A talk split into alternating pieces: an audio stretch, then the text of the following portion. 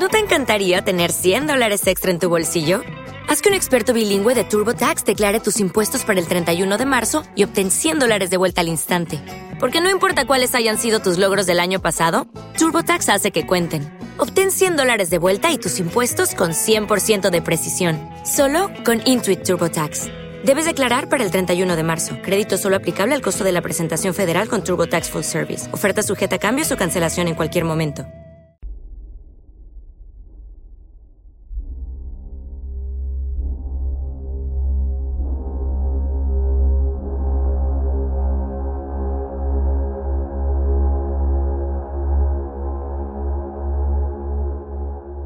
En la última década y media se ha vuelto infinitamente fácil conseguir cualquier cosa que desees con solo un par de clics. Internet ha hecho hasta demasiado fácil utilizar un ordenador para moldear la realidad. Toneladas de información están a una búsqueda distancia, hasta el punto en que nos cuesta imaginarnos la vida de otra manera. Hace solo una generación, cuando las palabras torrent y streaming no tenían sentido fuera de una clase de inglés, había gente que se reunía cara a cara para hacer fiestas de intercambio de software. Por supuesto, la mayoría de veces estas reuniones eran inofensivos encuentros de gente con ganas de compartir su afición, y todo se reducía a intercambiar una copia de King's Quest por otra del Maniac Mansion. Pero también aparecía de vez en cuando algún mago de la programación que regalaba sus obras, que idealmente los obsequiados irían haciendo circular y, quién sabe, si era lo bastante divertido, un juego indie podía acabar siendo una apreciada pieza en la colección de los aficionados del país. Lo más parecido a un vídeo viral que había en los 80. Pale Luna, por otro lado, nunca salió del área de la bahía de San Francisco. Todo el mundo se deshizo de sus copias y todos los ordenadores que alguna vez lo ejecutaron son ahora escombros sepultados bajo capas de basura y poliestireno, hecho atribuido con buen juicio a un sinfín de decisiones incomprensibles tomadas por su creador. Pale Luna era una aventura conversacional del tipo Zork o The Lurking Horror, pero surgida en un momento en que el género ya estaba de capa caída. Al ejecutar el programa, al jugador le aparecía una pantalla en blanco, excepto por el siguiente texto. Estás en un cuarto oscuro. La luz de la luna brilla a través de la ventana. Hay oro en la esquina, junto a una pala y una cuerda. Hay una puerta al este. ¿Orden? Así comenzaba el juego que un crítico para una revista especializada extinta hace tiempo calificaba de intrigante, absurdo y completamente injugable. Puesto que las únicas órdenes que el juego aceptaba eran coger oro, coger pala, coger cuerda, abrir puerta e ir al este, el jugador pronto se encontraba frente al siguiente texto. Recoge tu recompensa. Peiluna te sonríe. Estás en un bosque. Hay caminos hacia el norte, oeste y este. ¿Orden? Lo que rápidamente sacó de quicio a su escaso público fue la naturaleza confusa y llena de errores de la siguiente pantalla. Solo una de las decisiones de dirección era la correcta. Por ejemplo, en este caso, dar cualquier orden que no fuera ir al norte provocaba que tu sistema operativo se colgara, obligando a reiniciar el ordenador. Si lograbas acertar, Cualquiera de las siguientes pantallas tenía el mismo texto, cambiando solo las direcciones disponibles. Para mayor desesperación del jugador, los comandos estándar de las aventuras conversacionales no funcionaban. Los únicos que aceptaba más allá de tomar una dirección u otra eran usar oro, que provocaba que apareciera el siguiente mensaje. No aquí. Usar pala hacía aparecer. No ahora. Y usar cuerda hacía aparecer el texto. Ya has utilizado este objeto. La mayoría de los que jugaron el juego pasaron un par de pantallas hasta acabar hartos de tener que reiniciar constantemente su equipo, y exageran por última vez el disco que recordarían como un chapucero intento de videojuego. Pero hay algo en el mundo de los ordenadores que sigue siendo cierto, no importa la década. Algunos de los que los usan tienen demasiado tiempo a su disposición. Un joven llamado Michael Nevins decidió comprobar si había algo más bajo la enervante superficie de Pale Luna. Cinco horas después, tras 33 pantallas superadas a base de prueba y error e innumerables tirones al cable de alimentación, consiguió que el juego mostrara un texto distinto.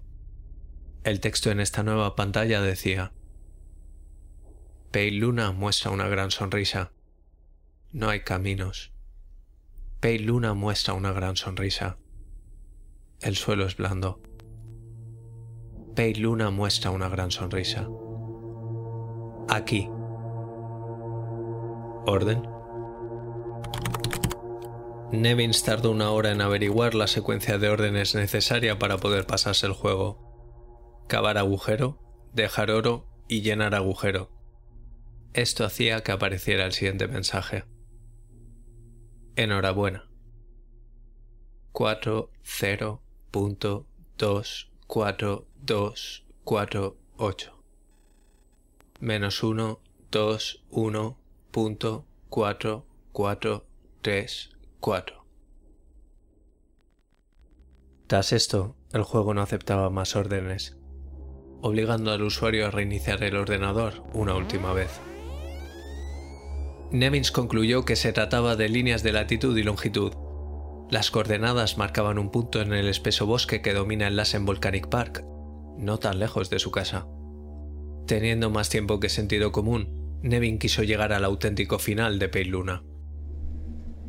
Al día siguiente, armado con un mapa, una brújula y una pala, recorrió los caminos del parque y se dio cuenta de que cada giro que daba correspondía a grosso modo con el que había dado en el juego. Esto le hizo sonreír. Aunque en primera instancia se arrepintió de haber cargado con la voluminosa herramienta, las similaridades del camino confirmaban sus sospechas de que el viaje terminaba con él desenterrando el tesoro de algún chiflado. Sin aliento tras forcejear con las coordenadas buscando el lugar exacto, sintió un desprendimiento bajo una zona con tierra removida. Cavando y preso de la excitación como estaba, sería poco decir que se quedó atónito cuando una de sus fuertes paladas desenterró la cabeza rubia de una niña pequeña. Nevins contactó con las autoridades de inmediato. La niña fue identificada como Karen Paulsen, de 11 años, denunciada desaparecida al Departamento de Policía de San Diego hacía un año y medio. Se trató de encontrar al programador de Luna, pero la semianónima área gris en la que operaba la comunidad de intercambio de software condujo una y otra vez a callejones sin salida.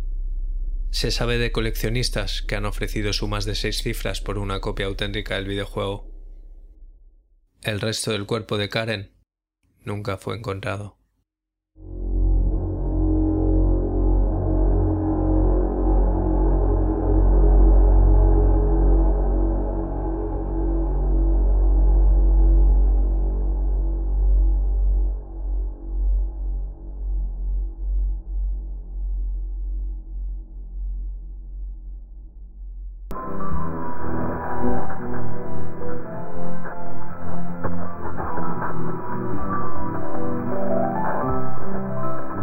Soy Snaf, y esto que acabas de escuchar ha sido otro capítulo de Normal Podcast for Normal People.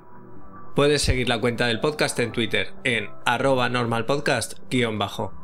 El podcast está alojado en iVoox, donde te agradecería mucho que te suscribieras, comentaras qué te ha parecido o cualquier cosa relacionada con el mundo del creepypasta. También puedes escucharlo en Spotify y en iTunes, donde te agradecería mucho una reseña. Por supuesto, también puedes seguir el canal de YouTube que se llama, lo adivinaste, Normal Podcast for Normal People, donde también estaría muy bien que te suscribieras. Si quieres pasarme enlaces raros, vídeos de la Deep Web o fotos malditas, puedes escribirme a normalpodcastfornormalpeople.com recordando que la A de normal es un 4.